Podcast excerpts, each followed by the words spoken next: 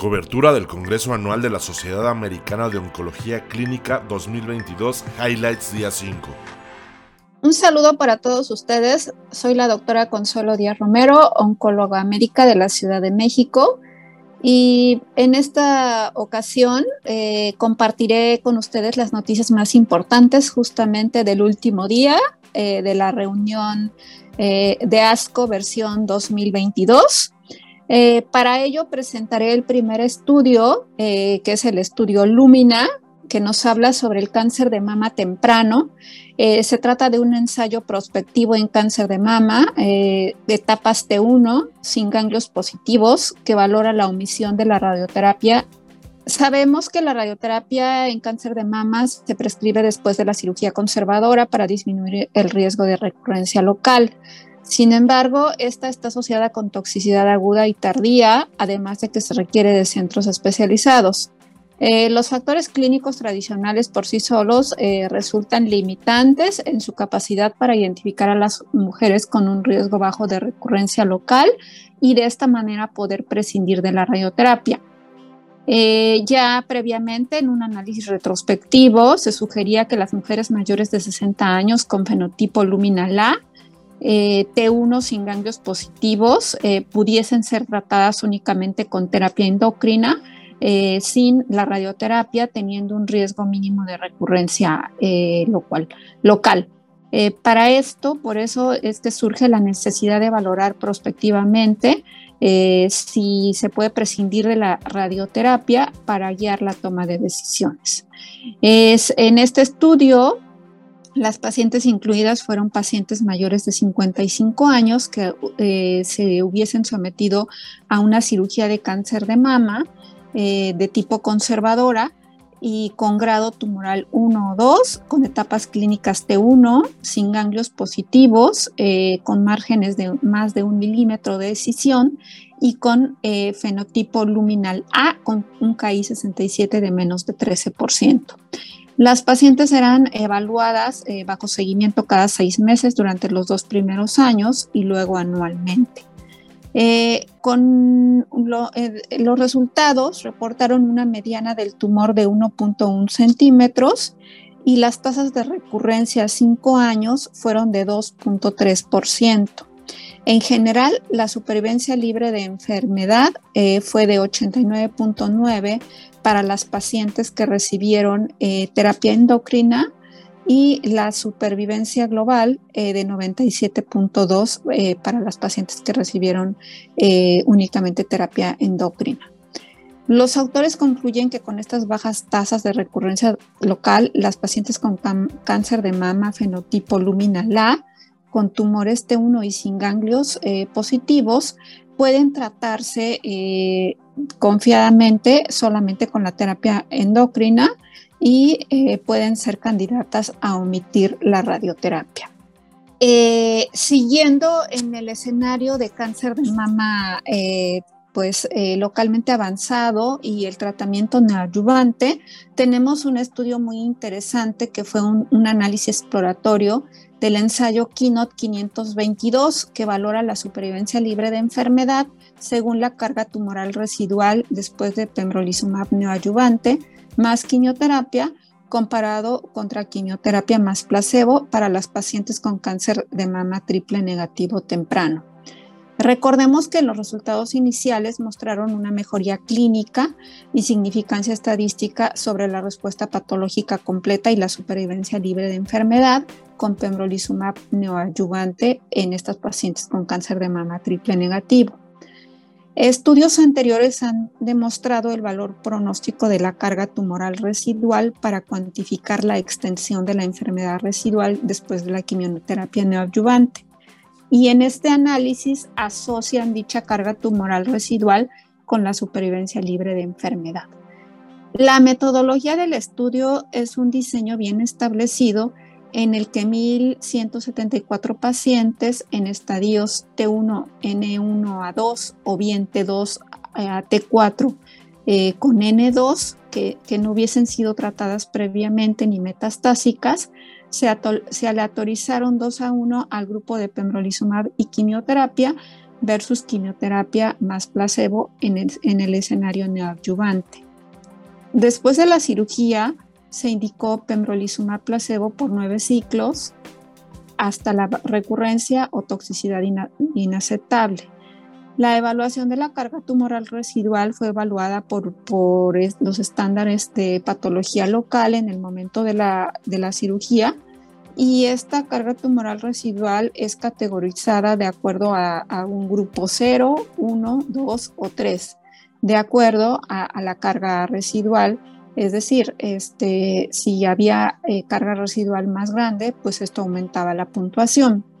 La mediana de seguimiento fue de 39 meses y este, pembrolizumab proporciona menores eh, cargas tumorales residuales.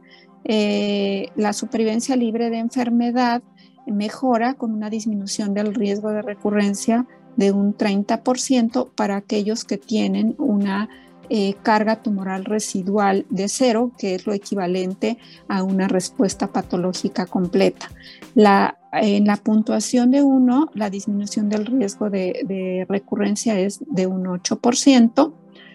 Y eh, pues eh, en ambos brazos hubo recurrencias a distancia que ocurrieron con menos frecuencia en las pacientes tratadas con pembrolizumab. Es un trabajo interesante. Eh, los autores concluyen que el aumento de la puntuación en la carga residual tumoral se asocia con una peor supervivencia libre de enfermedad. Estos resultados eh, son importantes eh, porque nos hablan de que el tratamiento neoadyuvante con pembrolizumab puede mejorar la supervivencia en pacientes con cáncer de mama triple negativo temprano y también nos proporciona datos para identificar a un subconjunto de pacientes que necesitarían terapias adicionales después de la neoadyuvancia. Eh, continuando en este eh, tema de la respuesta patológica completa en cáncer de mama, eh, se habló del estudio ICE-2, el cual evalúa la respuesta patológica completa en cáncer de mama hormonosensible y HER negativo. En este ensayo, la hipótesis fue de que los subtipos moleculares, de acuerdo a la biología luminal, basal o inmune del tumor, podrían en determinado momento predecir la respuesta de los pacientes eh, hormonosensibles y HER negativo. En cuanto a la metodología del estudio ISP2, es un ensayo clínico eh, fase 2 aleatorizado multicorte que evalúa múltiples agentes en investigación como terapia no ayudante para el cáncer de mama.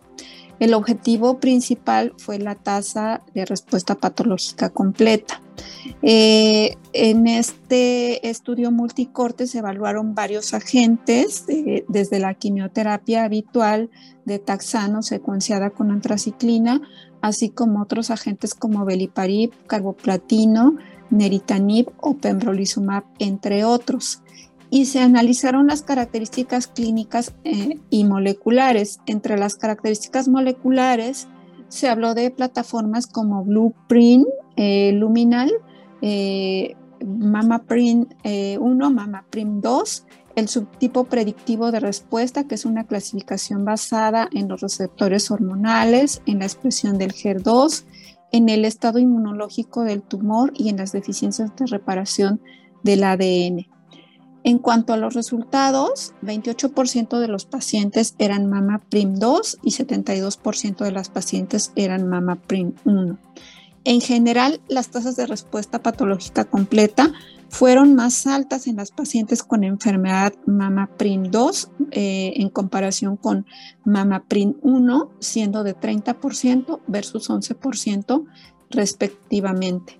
Incluso con pembrolizumab eh, fue de 55% la respuesta patológica completa versus 21% comparada con los otros agentes. Los datos de este estudio eh, sugieren que las firmas basales de MamaPrint y BluePrint identifican a un subconjunto de pacientes eh, hormonosensibles y HER negativo con mayor probabilidad de responder a la terapia no ayudante. y que una firme inmunológica puede identificar a pacientes con mayor posibilidad de responder al pembrolizumab. Estos hallazgos sin duda ayudarán a, guiar la priorización de los agentes inmunológicos eh, con el objetivo de optimizar em, los tratamientos y obtener una respuesta patológica completa para todos los pacientes. Em, en cuanto a otro escenario de las pacientes con cáncer de mama hormonosensible y, y pacientes este, mayores de 70 años, se presentaron los resultados finales del estudio Aster 70, que es un estudio fase 3 con quimioterapia adyuvante y hormonoterapia en, en mujeres mayores de 70 años, hormonosensibles, GER negativo, pero con una bajo la interrogante de cuál es el beneficio absoluto con quimioterapia adyuvante y, aunado a la terapia endocrina en pacientes mayores de 70 años, eh, se hizo este estudio, es un estudio prospectivo eh, y que se evaluó también el índice de grado genómico tumoral en todas las pacientes, eh, comparando la quimioterapia combinada a la terapia endocrina versus únicamente la terapia endocrina. De un total de 1969 pacientes de centros de Francia y Bélgica, tras un seguimiento de 5.8 años, la puntuación del índice de grado genómico tumoral fue en promedio de 8 y em, para este estudio la supervivencia global a 4 años fue de 90% en el grupo de la quimioterapia con eh, la terapia endocrina y de 89.7% en el grupo de la terapia endocrina em, sin observar alguna diferencia entre, entre los subgrupos. Eh, eh, como, como, resumen de este estudio, pues es que no se encontró un beneficio de la supervivencia global que fuera estadísticamente significativo de agregar la quimioterapia a la terapia endocrina después de la cirugía para pacientes eh, con cáncer de mama hormonosensible, HER negativo y con un grado genómico tumoral alto. Eh, otro ensayo que nos proporciona datos importantes es el estudio ASTRA, un estudio con un seguimiento de, ocho años sobre el papel de la supresión ovárica en mujeres jóvenes con cáncer de mama hormonosensible, premenopáusicas o aquellas que recuperan la menstruación después de la quimioterapia.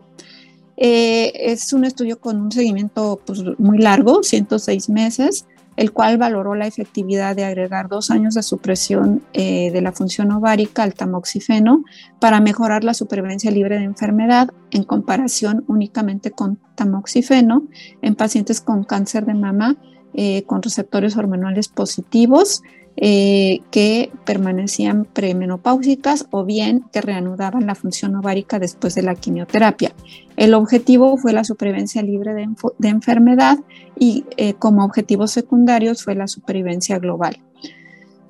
Los resultados em, informaron que hay una tasa de supervivencia libre de enfermedad a 8 años de 85.4 en el grupo de combinación con supresión ovárica más tamoxifeno y de 80.2 en el grupo de tamoxifeno, con una disminución del riesgo de, recaída de un 33%. No se reportaron algunas diferencias significativas en la supervivencia global, siendo de 96.5% versus 95.3% en el grupo de tamoxifeno y supresión ovárica versus tamoxifeno. Em, se reporta que estos datos demuestran un beneficio consistente en supervivencia libre de enfermedad de agregar la supresión ovárica por dos años al, tratamiento con, tamoxifeno y desde el punto de vista práctico se sugiere que se debería considerar la adición de esta supresión ovárica para aquellas pacientes que permanecen aún en, en estado premenopáusico o que reanudan la menstruación después de la quimioterapia. Y eh, algo muy importante también se, informó sobre los efectos de la terapia endocrina en la salud ósea. Para esto se presentó un estudio muy importante que es el ABCSG18, es un ensayo aleatorizado multicéntrico con 3.425 pacientes que valora la efectividad de administrar denosumab ayudante sobre la reducción del riesgo de fracturas. Es un estudio con 3.425 pacientes posmenopáusicas con cáncer de mama hormonosensible temprano que recibían inhibidores de aromatasa y se eh, aleatorizaron a recibir denosumab 60 miligramos eh, subcutáneo o placebo cada seis meses. El objetivo fue eh, el tiempo de, la primera fractura clínica.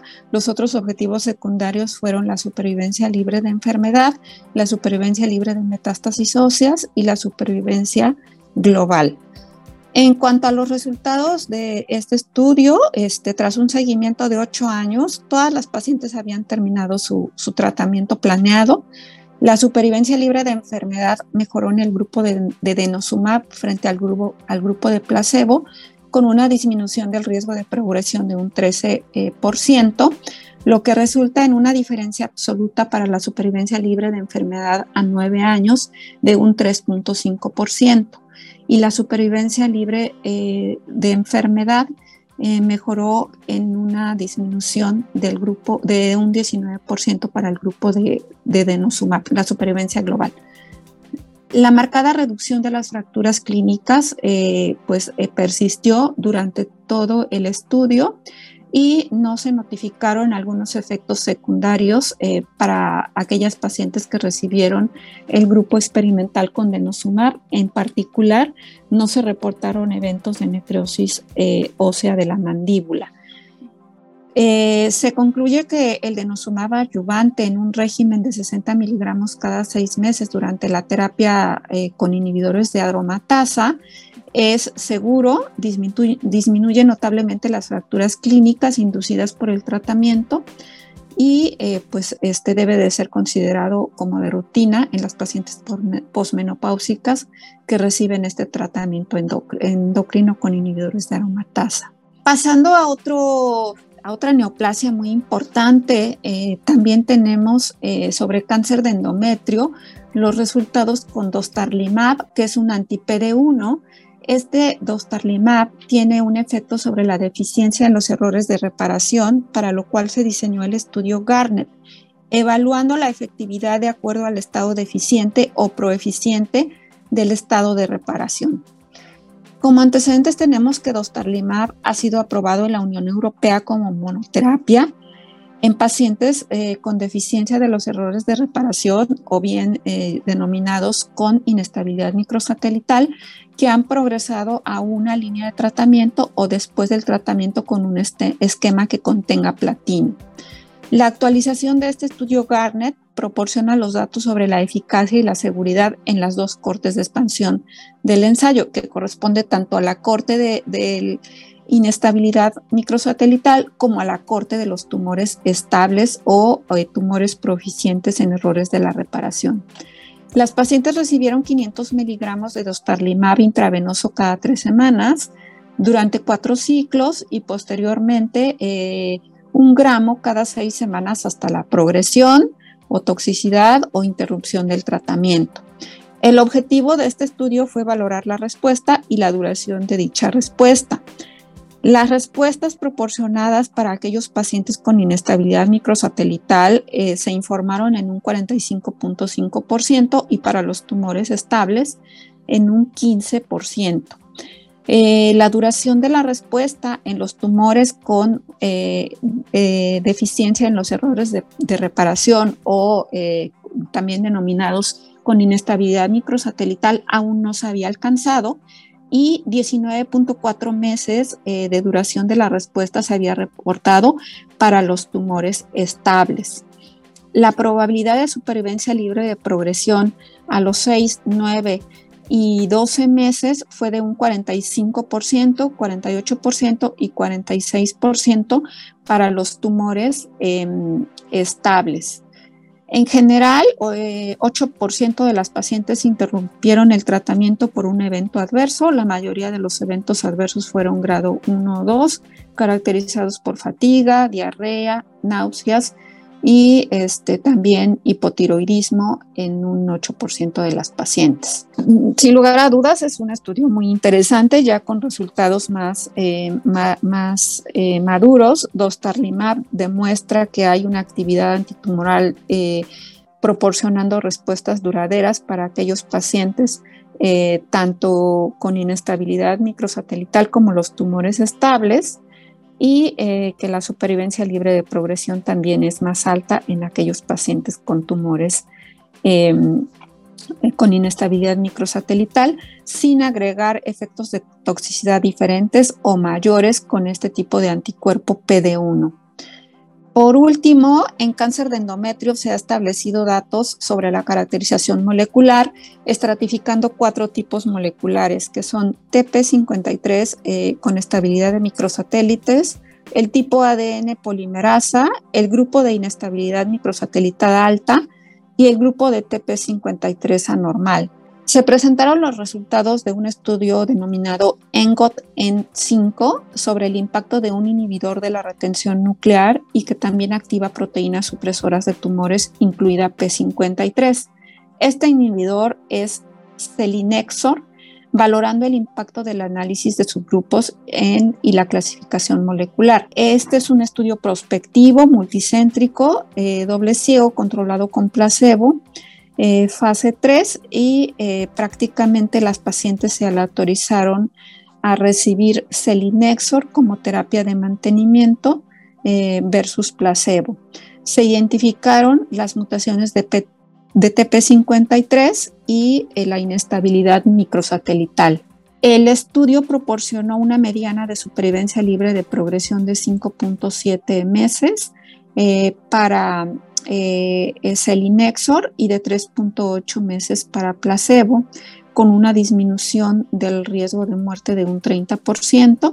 Y en el análisis de subgrupos, el, el fenotipo TP53 eh, Waltai demuestra una supervivencia libre de progresión de 13.7 meses eh, con Selinexor versus 3.7 meses con placebo, con una diferencia estadística significativa y clínica también, reduciendo el riesgo de progresión hasta en un 73%. En los pacientes eh, con, con eh, estabilidad eh, de microsatélites tienen una supervivencia libre de progresión de 6.9 meses con este inhibidor selinexor versus 5.4 contra placebo. Eh, sin duda, estos son datos pues muy importantes que si bien al día de hoy no es posible aterrizarlos a la clínica o a nuestra práctica habitual, generan hipótesis importantes para identificar biomarcadores que evalúen la genética y la epigenética del tumor. Por mi parte, es el resumen de los puntos más importantes de este último día eh, del Congreso ASCO 2022. Ha sido un gusto saludarles y poder compartir la información. Muchas gracias, un saludo a todos ustedes.